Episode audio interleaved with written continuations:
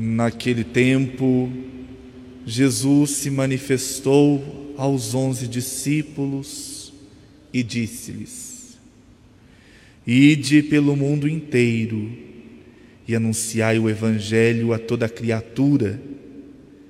Quem crer e for batizado será salvo, quem não crer será condenado. Os sinais que acompanharão aqueles que crerem serão estes: expulsarão demônios em meu nome, falarão novas línguas, se pegarem em serpentes ou beberem algum veneno mortal, não lhes fará mal algum. Quando impuserem as mãos sobre os doentes, eles ficarão curados. Depois de falar com os discípulos, o Senhor Jesus foi levado ao céu e sentou-se à direita de Deus. Os discípulos então saíram e pregaram por toda parte. O Senhor os ajudava e confirmava a sua palavra por meio dos sinais que a acompanhavam. Palavra da salvação.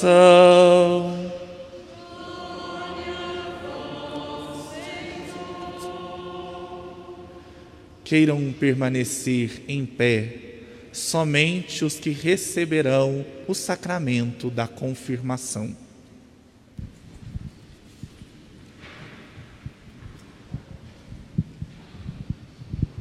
Dom Pedro, nosso querido bispo, estes são os jovens da nossa paróquia que participaram da catequese crismal e se apresentam hoje para receberem o sacramento da confirmação.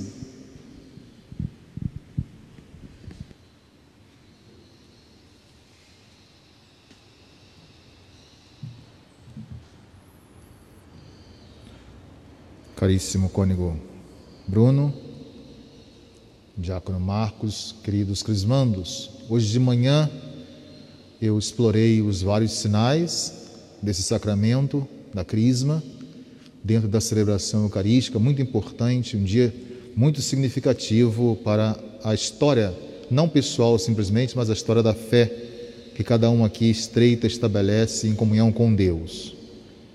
E a própria palavra sacramento significa isso, os sinais da graça de Deus para nós. E Deus começa a dar os sinais da graça dele que vai passar essa tarde na vida de vocês de maneira mais forte, mais expressiva então é muito importante lembrar que Santo Agostinho, ele falava: "Eu temo não aproveitar a graça de Deus que passa". Então não podemos recebê-la em vão. E é claro que o cônego faz essa apresentação para dizer que ele acompanhou o crescimento espiritual de vocês, o amadurecimento no campo da fé, que hoje chega ao seu bom termo na recepção do dom do Espírito Santo. Por isso ele apresenta ao bispo que está pastoreando, acompanhando as almas que Deus fez passar e faz passar pelo seu ministério em comunhão com o bispo. E também o fato de vocês estarem em pé, que significa uma prontidão.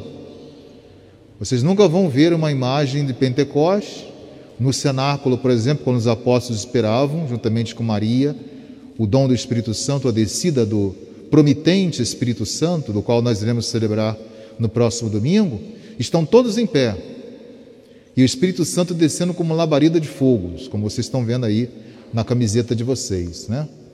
É o sinal de expectativa e ao mesmo tempo o sinal da missão. É isso que nós vamos falar hoje, pela graça que Deus concede duplamente de vocês serem ungidos nesse dia e também por estarmos celebrando essa unção no dia da ascensão do Senhor, que é um dia muito importante, significativo para aquilo que representa o sacramento da confirmação para a igreja e para todos aqueles que o recebem. Então agora vocês podem se sentar.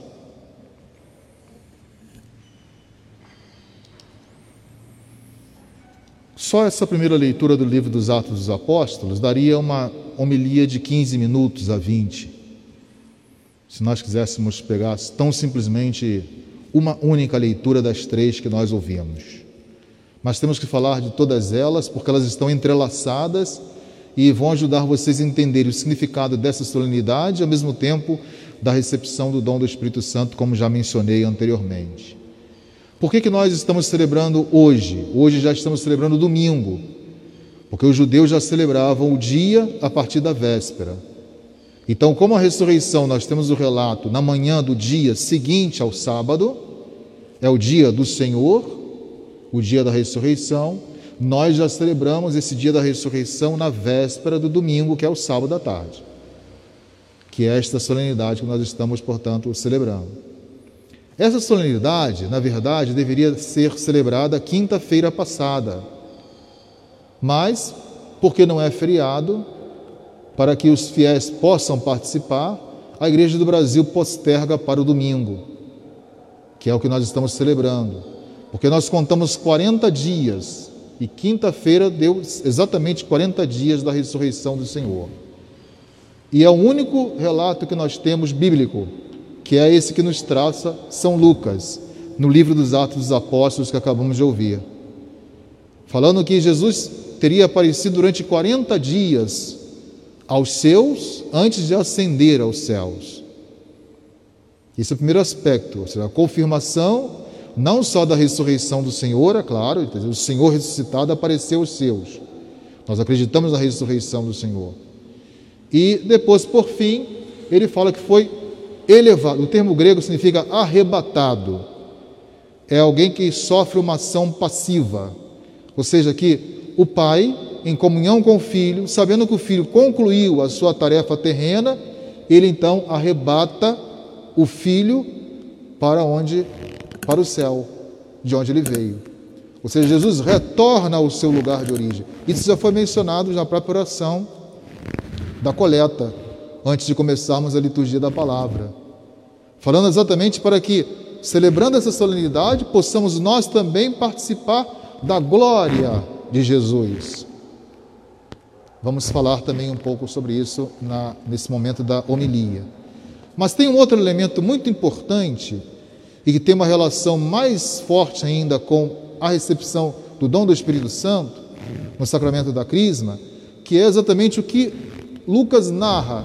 O fato de receberem o dom do Espírito Santo e contemplarem Jesus sendo arrebatado aos céus, que desaparece da vista dos apóstolos, temos ainda um outro sinal. Ele fala exatamente, homens, por que ficam parados? Não fiquem parados. Esse mesmo Jesus que vocês viram subir, ele descerá de novo um dia. Mas há um intervalo entre a ascensão e a segunda vinda do Cristo, que é o intervalo que nós estamos vivendo agora, que é o tempo da igreja.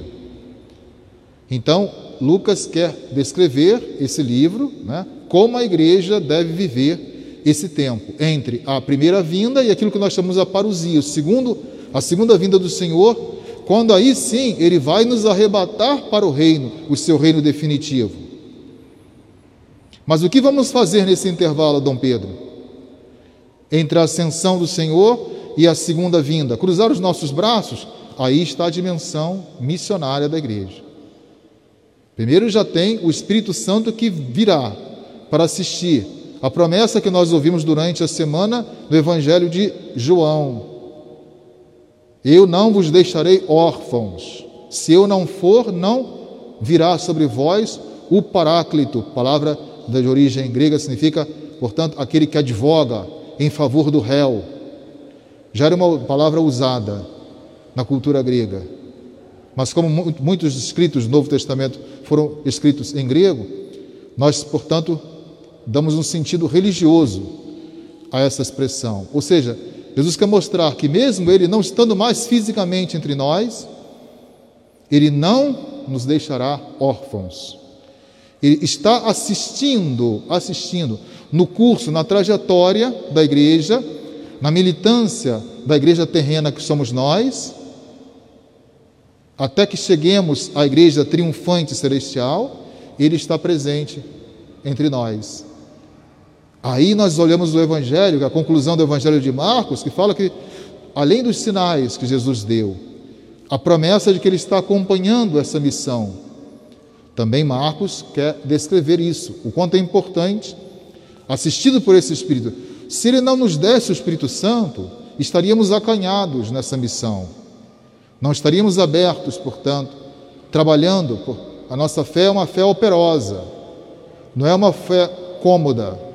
Então a celebração de hoje já nos prepara para nós sairmos da nossa ociosidade, do nosso comodismo, ou como prefere dizer o Papa Francisco, da nossa zona de conforto, que muitas vezes somos tentados de fato a viver, a experimentar. Por quê? Eu já fui batizado, Dom Pedro, já fiz a primeira Eucaristia, já me confessei e agora estou recebendo o sacramento da confirmação. Então, portanto, eu experimentei já quatro sacramentos dos sete existentes na igreja. E o que eu vou fazer agora com esse quarto sacramento, que é a unção crismal? Nossa pergunta. Falta alguma coisa na minha vida para que eu abrace essa dimensão do discipulado missionário? Absolutamente não. Nos faltaria se Jesus não nos prometesse, não nos desse, não enviasse o seu Espírito. Mas ele não faz isto. Então, essa primeira leitura é muito interessante porque faz com que o, o homem, o fiel, descruze os braços. Descruze os braços. Trabalhe não somente pela sua salvação, mas pela salvação dos outros, aqueles que não conhecem a mensagem do reino, a mensagem de salvação. E como vocês podem realizar isso? Ah, permitindo o operar do Espírito Santo em vocês. Isso é que é muito importante, né? Abrir-se a essa ação do Espírito Santo. Ele quer trabalhar através de vocês, mas Deus não faz nada sem a participação da natureza humana. De tão delicado que ele é, ele simplesmente propõe quando você se abre a essa graça, aí sim ele atua. Aí sim ele realiza. E aí eu já estou falando da etapa posterior, porque eu sempre lembro aos crismandos que quando estou celebrando a crisma, que é sempre a celebração em que vocês entram pela última vez como crismandos na igreja e vão sair pela primeira vez como enviados missionários. Por isso eu gosto de chamar a missa da celebração eucarística com a crisma da missa da unção e envio. Este envio será realizado com a bênção final. Aí vocês vão sair daqui crismados, não mais crismandos. Às vezes as pessoas usam essa expressão por esquecimento. Para os nossos crismandos, não, uma vez recebendo a unção, pela imposição das mãos e a unção com óleo do crisma, já são crismados. E aí é outra tratativa. Porque é outra exigência que a igreja faz para vocês, que é essa descrita na primeira leitura do livro dos Atos dos Apóstolos. Também a segunda leitura confirma isto, nesta carta de São Paulo aos Filipenses. Tudo converge para a solenidade de hoje. E o fez sentar-se à direita dos céus. O Pai, né? mais uma vez a dimensão da voz passiva que o próprio Paulo, que tinha um conhecimento da língua grega, sabe muito bem. Para mostrar o que? Que Jesus está extremamente obediente à obra que o Pai lhe incumbiu. Por isso ele é retribuído na eternidade. Eu sempre gosto de lembrar do, da Capela Sistina, se vocês observarem, tem várias fotos aí pela, pelas mídias, né? Que tem ao lado da capela, antes do quadro do juízo final, Michelangelo, você tem ali é, Jesus entregando as chaves do reino a Pedro.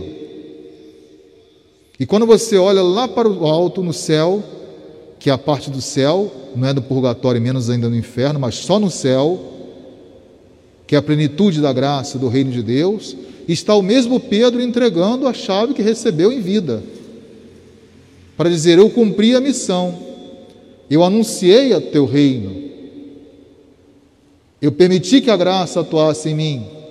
Então, por isso ele está lá, bem pertinho de Nossa Senhora, se vocês olharem o quadro, porque ele teve, sem dúvida alguma, o primado no Colégio dos Apóstolos. Mas não foi simplesmente porque ele teve o primado no Colégio dos Apóstolos, porque ele entregou a sua vida, uma configuração muito íntima com Cristo, a ponto de ser crucificado de cabeça para baixo. E foi o apóstolo que teve essa configuração mais forte, porque também recebeu a chave. Então, quem recebe alguma coisa será mais exigido para poder participar, né? Ou seja, Pedro não cruzou os braços. Até no final da vida, quando ele já pensava retornar para a sua Palestina, talvez pelo cansaço da missão, por a sua senilidade e por uma certa nostalgia da sua terra, ele ouve, portanto, a voz de Jesus dizendo que ainda tinha uma outra missão, né? E aí talvez Pedro, como um homem velho, será que que, que Jesus quer de mim? Eu já fui chamado como um dos maiores ou mais velhos do colégio apostólico. E depois ainda de pregar o reino de Deus, sobretudo para o povo romano, ele ouve, portanto, essa interpelação. Você ainda vai provar, vai provar ainda uma outra missão. Ainda tem uma grande missão para você, Pedro. Eu vou ser crucificado de novo na cidade de Roma. Então, contemplando Jerusalém, onde Jesus foi julgado e condenado, e Roma, que é aquilo que os antigos chamavam de caput mundi, a cabeça do mundo, para que a partir da cabeça, que é Roma, sede, essa missão, esse evangelho pudesse se irradiar. Por isso que ainda hoje lá é chamada Sé Petrina, é a sede onde o Papa fica, que é o sucessor de Pedro na terra. E Pedro não tinha nenhuma programação, mas o Espírito Santo nos desse programa mesmo. Por exemplo, ele me desprogramou hoje, porque eu tinha pensado umas coisas aqui, mas aí estou falando outra. Às vezes eu sigo um roteiro, às vezes não sigo o roteiro. Porque a gente sempre empresta a nossa língua, a nossa inteligência para que o Espírito Santo, e é Ele mesmo que, que faz aquilo que Ele quer, né? Então essa imagem é muito bonita, porque também fala, o que, que vocês vão fazer? É como se Jesus estivesse entregando as chaves para vocês hoje à tarde. E o que vocês vão fazer com essa chave do reino dos céus? Porque para receber esse lugar, eu vou preparar uma morada. Eu vou preparar-vos um lugar, um lugar lá no alto. Então nós sabemos qual é o destino da nossa alma. Ou seja, que ela não é simplesmente imortal, mas além de imortal, ela tem um destino. Nós não podemos, como outras denominações religiosas aí, acreditam ou apregoam, né? Uma alma que depois da vida não tem nada, ou vai para o espaço e se desfaz, ou então fica perambulando por aí, em alguns outros corpos, ou vagando. Isso não é uma doutrina para quem acredita na revelação de Jesus Cristo. A liturgia da palavra de hoje é muito clara quanto a isso. Ele ascende aos céus. Ele por primeiro vai e prepara para nós o lugar. Se eu não for, não virá sobre vós o Espírito Santo. Vou, mas vou preparar-vos um lugar. Olha aí que beleza. Então nós sabemos o destino, né? Mas precisamos disso, da operosidade da nossa fé e a fé dos jovens. Hoje o Cônigo lembrava no final da celebração, né? Que existe muito espaço, muito trabalho na igreja. Receber o dom do Espírito Santo no sacramento da confirmação é apenas um pequeno passo. Mas a pergunta que vocês devem fazer hoje é, tanto a Cristo ou mesmo ao Padre: Senhor, o que queres de mim? O que posso fazer pela salvação das almas? Pelo anúncio do teu reino? Pelo serviço à sua santa igreja. Estou aqui cheirando, exalando o santo crisma. Então ele é o protagonista da missão na igreja. É exatamente realizar esta obra, realizar esta obra. Por isso assim Marcos conclui esse mesmo evangelho, simplesmente mencionando que ele está sentado à direita do Pai. Ele foi para a direita do Pai. E é aquilo que nós professamos no credo, né? Está sentado à direita do Pai e de novo há de vir em sua glória, como nós iremos renovar a nossa fé agora há pouco. É o que nós professamos. Então nós temos certeza, queremos também participar dessa glória de Cristo Jesus. E aí, porque Jesus realiza esse id missionário no momento da ascensão, por isso eu falei desse entrelaçar da ascensão com Pentecostes, que nós vamos celebrar domingo que vem, uma celebração está ligada à outra. Uma recorda, faz a memória da ascensão do Senhor, e a outra a realização daquilo que o Senhor promete como se fosse a última promessa de Cristo aos seus apóstolos antes dele partir a vinda do Espírito Santo. Aí teremos a manifestação das três pessoas: o Pai, que já se revelou no Antigo Testamento, o Filho, que se revela na plenitude dos tempos, e terminando a sua tarefa terrena, virá, portanto, o Espírito Santo, que vai assistir à igreja no curso da missão dentro da história. E é isso que vocês têm. Vocês têm uma missão hoje. Se vocês recebem alguma coisa, Deus, a gente fala que quando Deus nos dá uma missão, Ele sempre nos dá alguma coisa que acompanha a missão, que é a sua graça, né? Então, eu posso dizer que Ele vai dar uma graça especial aos senhores, aos jovens, aos adultos, nessa tarde.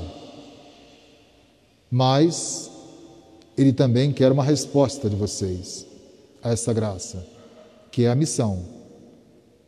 Agora começa a etapa missionária, porque não lhes falta nada. Se faltava simplesmente o Espírito Santo, na maturidade da fé, para anunciar esse Cristo, agora já não vai faltar mais. Ele estará atuando em você. Agora, ele só será multiplicado se vocês permitirem. E por isso nós temos hoje também, olha que beleza. Quando Jesus, antes de o que ele fala? Ide, cada evangelista dá uma impostação, né? Pelo mundo inteiro. Anunciai o reino de Deus.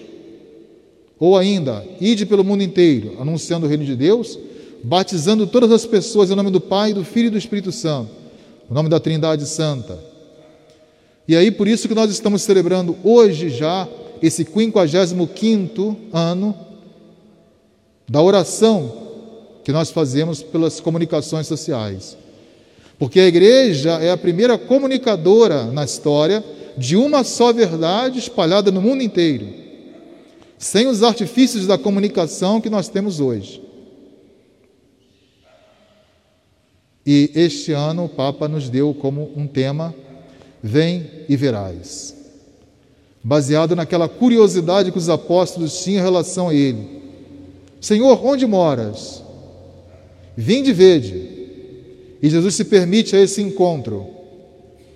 Então, por isso o Papa fala: anunciar esta verdade de Cristo, né, indo ao encontro das pessoas, nunca se distanciando da verdade, comunicando, encontrando as pessoas como elas são e onde elas estão, na sua condição de dor, de alegria, de sofrimento,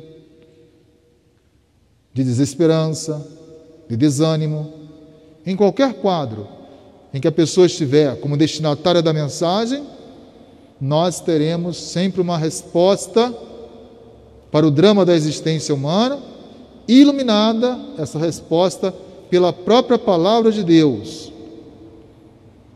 Porque quando na força humana não conseguimos uma resposta, é na palavra de Deus reveladora que nós encontramos. E graças a Deus que é a resposta que vem de Deus. Todos somos chamados, então, a ser testemunhas da verdade, comunicar encontrando as pessoas onde estão e como elas são. Então, o que o Papa pede de nós? Ser testemunhas da verdade. Significa, ele nos convida a ir, a ver e partilhar. Esses são os verbos. Ir ao encontro do outro, ver a situação do outro, partilhar a sua vida com o outro, partilhar as suas coisas com o outro, partilhar o conhecimento. E ele fala exatamente desta verdade. Encontrar Cristo, conhecer Cristo, se comportar e atuar em Cristo. Aí sou que estou falando, não é Papa não. Isso é importante sublinhar na beleza da celebração desse dia de hoje. Ele fala que nós levamos a verdade de Cristo, mas na missão de levar a verdade nós encontramos pessoas, não coisas ou animais. O que está no centro desta missão é pessoas. Quando um padre ordena, se ordena padre, ele fala: Eu vou ser um sacerdote para salvar as almas. Então eu tenho que gostar de pessoas, para evangelizar as pessoas, levar Cristo às pessoas e as pessoas a Cristo. Eles sabem muito bem que as pessoas são destinatárias, então tem que ter, ser um apaixonado por Cristo e uma pessoa que goste de pessoas. Não ter repugnância pela comunidade, pelos filhos e filhas de Deus. Então, assim também vocês, não fugir das pessoas, mas ir ao encontro. Por isso eu falei, encontrar, porque quando você se encontra com o outro, você encontra Cristo também no outro. É aquele Cristo que está gritando, clamando por alguma coisa, que é pela sua missão, pela sua palavra. E aí nós conhecemos a Cristo, vocês conhecem a Cristo. O catecumenato crismal lhe proporcionou isso. Depois, outra coisa também, isso é muito importante, se comportar e ao mesmo tempo atuar em Cristo. É isso que Paulo, na verdade, pede também na segunda leitura de hoje, né? Não basta simplesmente viver é, uma racionalidade da fé ou uma multiplicação de palavras na vivência da fé. Jesus quer algo mais de cada um de nós. Então, o reinado de Cristo, gostaria de lembrar, ele continua na igreja. Ah, Jesus não está mais entre nós. Terminou o reinado dele, terminou o reino dele. O reinado de Cristo continua na igreja, a qual foi derramado o Espírito Santo, como eu lembrei essa manhã. O amor santo de Deus foi derramado em nossos corações, pelo seu Espírito que habita em nós, como cantamos também, aleluia, aleluia. Portanto, preparemos-nos para recebermos o espírito de sabedoria. O espírito de sabedoria para anunciarmos a riqueza e a profundidade do seu amor. É isso que vocês vão anunciar, né? O mundo está muito pobre de mensagem, de alguns sinais também de esperança. E quem vai enriquecer o mundo são as riquezas da mensagem de Cristo Jesus. Nós podemos fazer isso. Então comuniquemos a verdade e o amor que nos libertam. Esse é o sentido do dia que nós estamos celebrando na solenidade da Ascensão e também o que a igreja propõe nesse Dia Mundial de Oração pelas comunicações. Nós então iremos também essa semana iniciar o que nós chamamos a semana de oração pela unidade dos cristãos, valorizando então o que nos une e deixando para trás aquilo que nos separa, né? Rezar para que aquela oração sacerdotal de Jesus, unum sinti, que todos sejam um, ó Pai. Como nós somos um, eu em ti, tu em mim. Então queremos a unidade. Não queremos mais polarizações, divisões. O mundo está cheio dessas coisas. Quando vem essas pessoas radicais polarizando, seja para um lado e para o outro, eu não gosto. Para que sinal cristão você dá ao mundo de esperança, de unidade? É o que as pessoas precisam, o mundo precisa disso hoje. Não mais acirrar divisões, conflitos. Já voltamos aí à Terra Santa, aqui recebi um artigo essa manhã dizendo: a Terra Santa está em chamas. De um frade italiano que está lá na Terra Santa e mandou para mim. Então é isso, né? Em meio a uma pandemia, como é que os homens podem se entregar à guerra? Intensificar ainda mais o drama da morte, da dor, do sofrimento. Já estamos vivendo uma experiência exaustiva de morte. Como é que o mundo ainda pode dar um sinal contraditório àquilo que os homens querem, que é paz, é a vida, é a saúde, é o amor, e não um conflito, a rivalidade, a rixa, a discórdia, a desunião, então, na recepção desse dom do Espírito Santo, que vocês possam estar mais intimamente ligados a Cristo e possam ser protagonista desse amor, dessa verdade e dessa paz que nós iremos construir para o pós-pandemia. Né? Lembrei nessa manhã, onde a nossa esperança deve ser mais forte, de um mundo melhor, porque iguais nós nunca mais teremos depois desse episódio que divide a história da humanidade, no antes e depois. Então, por uma fé que ilumina a esperança, prefiro acreditar, anunciar e pregar, como todo cristão, um mundo melhor. uma humanidade mais humanizada, mais voltada para Deus, uma humanidade mais solidária, onde eu cuido de mim, cuidando também do outro, onde eu encontro Cristo em mim, pela unção, que vocês vão receber também, mas encontro Cristo no outro. Sempre um olhar para dentro e um olhar para fora, um olhar para os lados, um olhar para o outro. Sempre o um cuidado consigo mesmo e um cuidado com o outro, com o próximo. E é assim que deve caminhar a humanidade. Não pode ser diferente disso. Então, vocês que são jovens, vivam essa alegria da doação e da construção, já no presente, desse futuro iminente de um mundo melhor. Louvado seja nosso Senhor Jesus Cristo. Para sempre seja louvado.